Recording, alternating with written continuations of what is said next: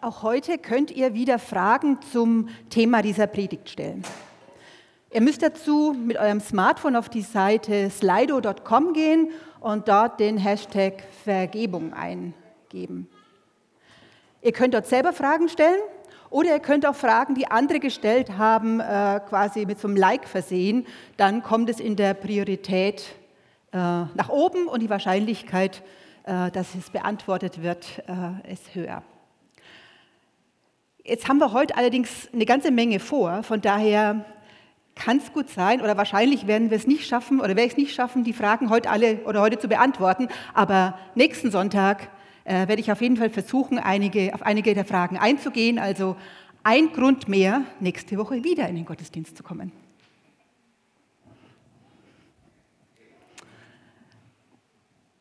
Ein Familientreffen.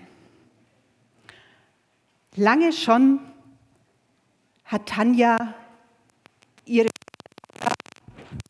das Dorf, in dem sie aufgewachsen ist, nicht mehr gesehen. Die ersten gemeinsamen Stunden mit ihrer Schwester, mit der Familie, mit den Verwandten, die waren auch richtig schön. Bis sie dann irgendwann an den Punkt gekommen sind, wo es um die Tage ging, als sie Kinder waren. Weißt du noch, sagt ihre Schwester Laura lachend, wie wir dich damals immer wieder in der Scheune eingesperrt haben?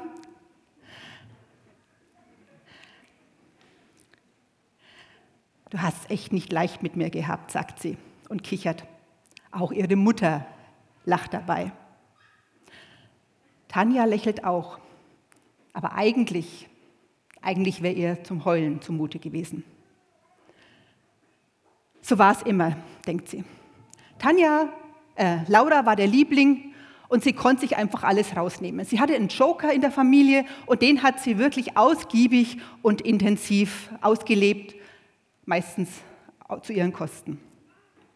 Diese Geschichten, die waren lange her. Aber auf einmal war dieses Gefühl wieder ganz nahe bei Tanja.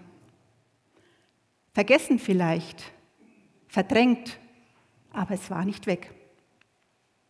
Hey, komm, das musst du doch schon entschuldigen, sagt ihre Schwester Laura. Und gleich fängt sie an, noch die nächsten Anekdoten zu erzählen. Muss sie das? Tanja merkt, dass sie das nicht kann. Wir kommen nicht unverletzt durch unser Leben, ob aus Absicht oder aus Versehen. Immer wieder kränken oder verletzen wir andere Menschen oder wir werden gekränkt oder verletzt. Sei es bei der Arbeit, in der Familie, in der Gemeinde, im Freundeskreis. Und gerade wenn es Menschen sind, die uns nahestehen, dann ist das Ganze meistens noch umso schmerzhafter. Dieses ganze Durcheinander von Emotionen bringt unseren Alltag aus den Fugen und lässt uns oft einfach nicht los. Darüber hat Martin schon am ersten Advent gesprochen. Mir ist noch wichtig zu sagen, dass wir, wenn wir jetzt über Verletzungen sprechen, da geht es um quasi normale seelische Verletzungen. Wenn es was ist, was mit, Seele, was mit körperlicher Gewalt in Zusammenhang ist oder bei Missbrauch, das muss natürlich in professionelle Hände. Letzte Woche ging es dann um Vergeltung. Wie reagieren wir auf solche Verletzungen? Klar, verdrängen ist eine Möglichkeit. Oder wir geben unser Fehlverhalten zu, rechtfertigen es aber und gehen sofort zum Angriff über. Manchmal alles in einem Aufwasch. Wenn wir verletzt worden sind, dann kann dieser Gedanke, dass Rache süß ist, einem manchmal ganz schön verlockend vorkommen. Das Prinzip, wenn dich jemand schlägt, dann schlag zurück. Oder eben Lamechs Art von Rache, wir haben es gerade schon eben äh, gehört, der für jeden Schlag 77 zurückgibt. Das erschien paradoxerweise die einzige Art, da wieder einen Ausgleich zu schaffen. Jesus aber, Jesus stellt Lamechs Prinzip auf den Kopf. Und er fordert seine Nachfolger auf, nicht nur zu vergeben, nicht nur einmal zu vergeben, sondern so oft, wie Lamech sich rächen wollte. Die christliche Antwort heißt, Unrecht muss kreativ bekämpft werden. Und zwar mit einem Paradox, mit Vergebung statt Vergeltung. Wenn das immer so einfach wäre. Die tiefsten Wunden in unserem Leben, das sind Beziehungswunden. Und wenn die nicht heilen, dann drohen sich diese verletzten Gefühle und die Erinnerung an das, was passiert ist, dann drohen die sich auszubreiten und alles liegt wie so ein dicker, zäher Nebel über allem. Vielleicht ist es dann ist alles schon eine ganze Weile her, aber es könnte dazu kommen, dass das, was passiert ist, dass das immer noch mein Jetzt, meine Gegenwart bestimmt und dass es meine Lebensqualität beeinträchtigt. In solchen Momenten, da sind mir die Rachepsalmen oft viel näher als das Gebet, das Jesus am Kreuz spricht. Da würde ich viel lieber sagen, Gott vergib ihnen nicht, denn sie wissen genau, was sie getan haben. Aber es sind ja nicht nur die Emotionen, die uns im Schach halten. Wir haben in uns auch diese Sehnsucht nach Gerechtigkeit, nach Ausgleich in uns. Hat es denn der Täter nicht eigentlich verdient, dass ich ihm nicht vergebe? Oder dass ich ihn zumindest noch ein bisschen zappeln lasse? Wenn der andere sich zumindest entschuldigen würde, wenn er echte Reue zeigen würde, kein schnelles, ah, sorry, blöd gelaufen oder ja komm, jetzt stell dich mal nicht so an, sondern eine echt gemeinte Entschuldigung. Dann wäre es oft einfacher zu vergeben. Aber leider, leider ist das ja nicht immer der Fall. Wenn ich auf diese Entschuldigung warte, dann bleiben Täter und Opfer gefangen. Der eine kann und will nicht vergeben und der andere kann und will nicht um Vergebung bitten. So sind die beiden quasi aneinander gekettet und die Verletzung wird nicht selten noch immer größer. Die gute Nachricht ist, ich brauche den Menschen, der mich verletzt hat, nicht unbedingt, um den Prozess der Vergebung anzustoßen. Doch wie finden wir überhaupt die Kraft zur Vergebung? Und wie können wir diese Sehnsucht nach Gerechtigkeit, unser Bedürfnis nach, nach Vergeltung, nach Rache, nach einem Ausgleich, wie können wir dem nachkommen und trotzdem vergeben? Wie so oft lohnt sich ein Blick in die Bibel. Und wieder einmal sind die Psalmen eine gute Quelle. Die Psalmen, denen wirklich keine menschliche Regung fremd ist. In den sogenannten Rachepsalmen, da darf der Zorn ehrlich und spontan fließen, auch wenn das Ganze in Worte, in Lieder verpackt ist. Und doch können sie uns ein guter Ratgeber sein, wie wir von Wut, von Zorn zur Vergebung kommen können. Eine Kostprobe gefällig? In Psalm 139 zum Beispiel lesen wir, Herr, Vergiss den Edomitern nie, wie sie am Unglückstag Jerusalems, was sie am Unglückstag Jerusalems getan haben, als sie riefen, reiß die Stadt nieder, reiß sie nieder bis auf den Grund. Du Stadt Babylon, die du einst verwüstet sein wirst, wohl dem, der dir einmal vergelten wird, was du uns angetan hast. Oder im Psalm 58. Ihr Mächtigen, seid ihr wirklich gerecht, wenn ihr eure Urteile fällt? Richtet ihr die Menschen unparteiisch? Ganz und gar nicht. In euren Herzen schmiedet ihr heimtückische Pläne. Das Land ist erfüllt von Gewalt und von, die von euren Händen ausgeht. Gott, brich diesen Leuten die Zähne aus. Herr, zerschlage diesem reißenden Löwen das Gebiss. Heftig, oder? Wenn man diese Rachepsalmen liest, dann erschrickt man oft. Da ist der Wunsch nach echter Vergeltung, nach Rache oder danach dem anderen die Macht wegzunehmen, die ist oft so drastisch formuliert. Kann das wirklich ein hilfreicher Weg sein für uns? Wenn man die Psalmen einfach so, einfach nur als literarischen Text liest, dann ist klar, dass einem das etwas verwirrt zurücklässt. Aber Psalmen sind Gebete.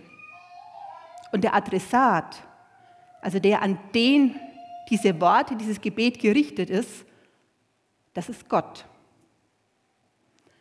Miroslav Wolf formuliert es so. Für die Nachfolger des gekreuzigten Messias ist dies die Hauptbotschaft der Rachepsalmen. Die Rache gehört Gott. Nicht in der von Reflexion gebändigten und manikürten Form eines Bekenntnisses, sondern als unreflektierter Ausbruch aus der Tiefe der Seele. Wir bringen unseren unbeaufsichtigten Zorn vor Gott, unseren ungerechten Feind und unser eigenes, auf Rache bedachtes Selbst. Wir stellen es dem Gott gegenüber, der liebt und Gerechtigkeit übt. Im Licht der Gerechtigkeit und Liebe Gottes jedoch geht der Hass zurück und der Same für das Wunder der Vergebung wird gesät. Niemand kann lange in der Gegenwart des Gottes, des gekreuzigten Messias sein, ohne diese doppelte Exklusion zu überwinden, ohne den Feind aus der Sphäre monströser, monströser Unmenschlichkeit in die Sphäre des gemeinsamen Menschseins zu versetzen und sich selbst aus der Sphäre stolzer Unschuld in die Sphäre geteilter Sündhaftigkeit. Das ist jetzt ziemlich komprimiert. Lass uns das noch mal ein bisschen genauer anschauen, um was es Miroslav Wolf und in den Psalmen da geht.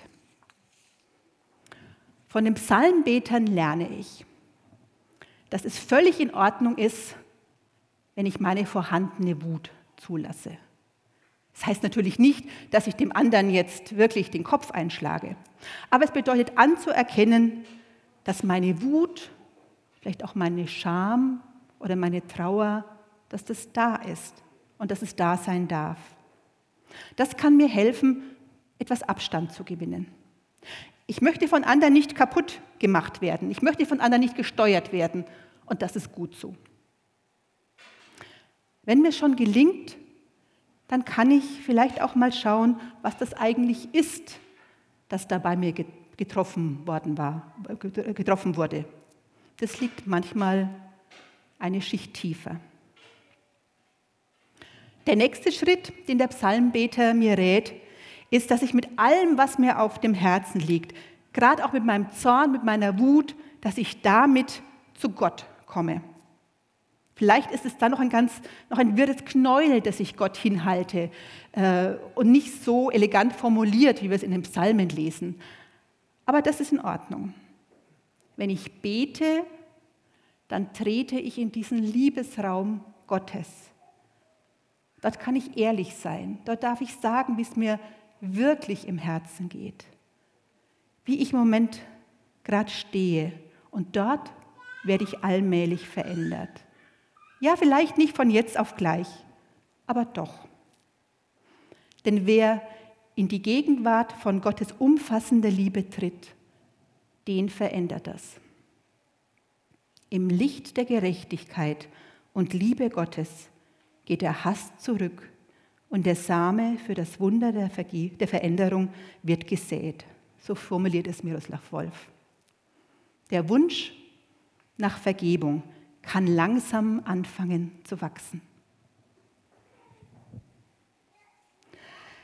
Wenn ich allerdings Vergebung nur als weitere Pflicht sehe, als noch eine Anweisung, die ich auch noch zu befolgen habe, dann steht dieser Schritt manchmal wie so ein riesiger Berg vor uns.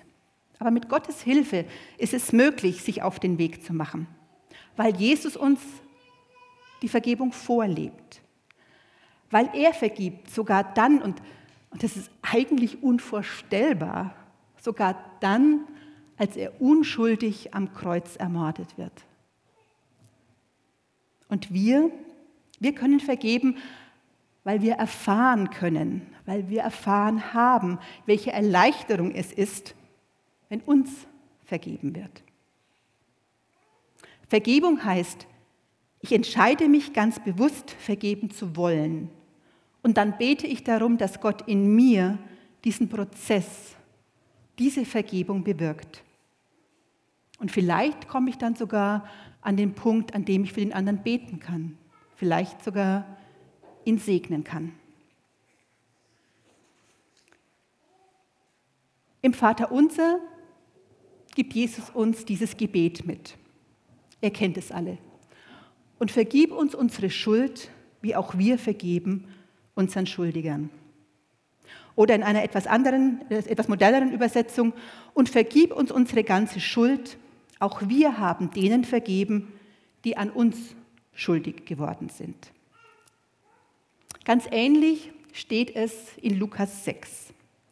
Vergebt, dann wird euch auch vergeben werden. Spannend finde ich hier die Elberfelder Übersetzung, die ja sehr nahe am Urtext übersetzt. Dort wird Lukas 6 so übersetzt.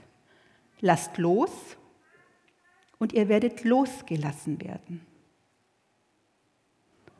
Das Wort, das wir, hier, das wir im Deutschen Vergebung nennen, heißt hier loslassen. Es ist vielleicht nur eine Nuance anders, aber ich finde, es macht doch einen riesen Unterschied, wenn ich loslasse oder wenn ich sage, ich muss vergeben. Wenn ich mich entscheide, eine berechtigte Schuld gegen mich loszulassen, dann macht es auch was mit mir. Dann wird auch etwas in mir frei. Ist das nicht eine großartige Aussicht?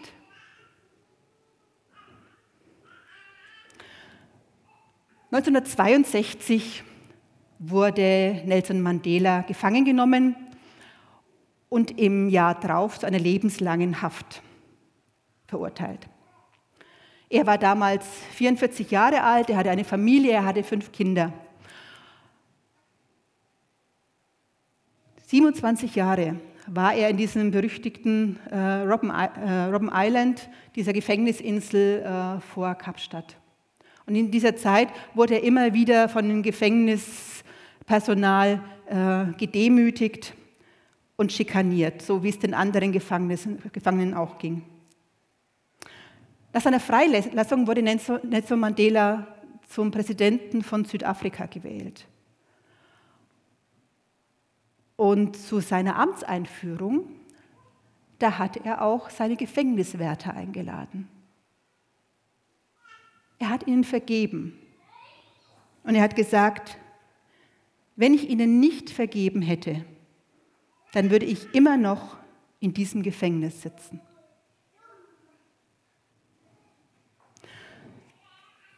Ich glaube, Vergebung erscheint deswegen oft so kompliziert, weil wir unrealistische Vorstellungen von Vergebung haben. Deswegen wollen wir uns mal ein paar Punkte anschauen, was Vergebung eben nicht ist.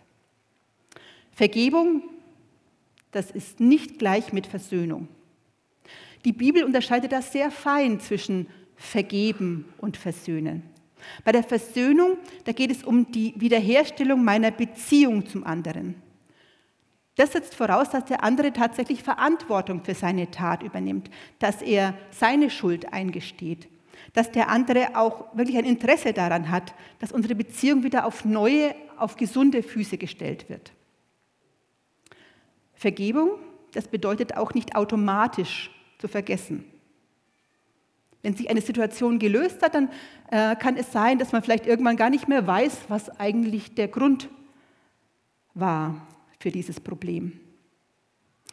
Vergessen, das kann man nur schwer aktiv machen, eigentlich gar nicht. Aber ich kann mich zumindest entscheiden, dass ich diesen Schmerz nicht ständig weiter füttern möchte.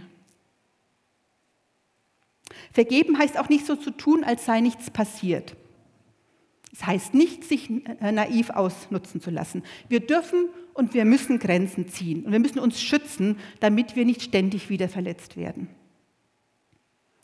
Vergebung bedeutet auch nicht, dass ich den anderen aus seiner Verantwortung für das, was passiert ist, entlassen, entlasse. Die Entscheidung zu vergeben bedeutet, dass ich die Verantwortung für mich übernehme, dass ich mich entscheide, aus der Opferrolle auszusteigen. Vergebung ist zuallererst mal meine Aufgabe. Es geht um mein Verhältnis zu dem, was passiert ist und zu dem anderen, der mir, zu der Person, die mir das Ganze angetan hat. Vergebung heißt auch nicht, klein beizugeben. Manchmal wird ja vorschnell vergeben, weil man irgendwie Angst hat äh, vor dem Zusammentreffen, vor einem Konflikt, Angst, dass das Ganze eskalieren könnte. Oder ich vergebe schnell, weil ich meine, das sei meine Pflicht, jetzt sofort zu vergeben. Aber wenn ich vorschnell vergebe, dann nehme ich mir die Chance für eine echte Vergebung. Es bleibt oft ein schaler Beigeschmack und dann wird zwar schnell vergeben, aber lange nachgetragen. Vergebung bedeutet auch nicht, eine Entschuldigung einzufordern. Es kann sein, dass sich die andere Person nie entschuldigt. Ich kann auch nicht verlangen, dass der andere sich erst ändern muss. Es wäre zwar schön, aber dann mache ich mich wieder abhängig von seinem Verhalten. Aber ich kann niemanden zwingen, sich zu ändern oder zu entschuldigen. Wenn ich der Täter bin, dann allerdings kann ich schon schauen, ob jetzt der nächste Schritt dran ist und ob ich auf den anderen zugehe und mich bei ihm entschuldige. Vergebung bedeutet auch nicht, Schwäche zu zeigen, sondern Vergebung, das ist eine mutige Entscheidung. Und ein letzter Punkt, und über den könnte man viel reden, wenn ich mich entscheide zu vergeben, dann kann das möglicherweise bedeuten, dass die nächste Generation aus dieser Schuldenspirale entlassen wird. Schon vor einigen Jahren habe ich das Buch von Corrie ten Boom ähm, wie heißt Die Zuflucht gelesen. Sie beschreibt darin, dass sie einige Jahre, nachdem sie aus dem KZ Ravensbrück entlassen war, dass sie da mit Vorträgen unterwegs war, Vorträge zum Thema Vergebung. An einem dieser Abende entdeckt sie plötzlich unter den Zuhörern einen Mann. Und sie sieht in ihm den SS-Mann, der sie und ihre Schwester im KZ immer wieder gedemütigt hat. Als der Vortrag zu Ende ist, kommt genau dieser Mann auf sie zu. Er bedankt sich bei ihr für den Vortrag und dann erzählt er ihr strahlend, dass er jetzt Christ ist und dass ihm seine Sünden vergeben sind. Dann streckt er ihr die Hand hin und fragt sie, ob sie ihm auch vergeben hat. Corrie ten Boom beschreibt diese Begegnung so. Kälte umklammerte mein Herz. Ich betete und hob die Hand. Ich betete darum, dass Gott mir das Gefühl der Vergebung schenken möge. Mit einer mechanischen Bewegung legte ich meine Hand in die Hand, die sich mir entgegenstreckte. Dann geschah etwas Unglaubliches. Ein heißer Strom entsprang in meiner Schulter. Er lief meinen Arm entlang und sprang über in unser beider Hände. Mein ganzes Sein wurde von dieser heilenden Wärme durchflutet. Ich hatte plötzlich Tränen in den Augen und konnte nur sagen, ja, ich vergebe dir. Später beschreibt sie, dass sie die Liebe Gottes nie so intensiv erlebt hat wie in diesem Moment. Sie sagt, wenn wir einander, wenn wir jemanden vergeben, befreien wir einen Gefangenen und wir entdecken, dass wir der Gefangene waren.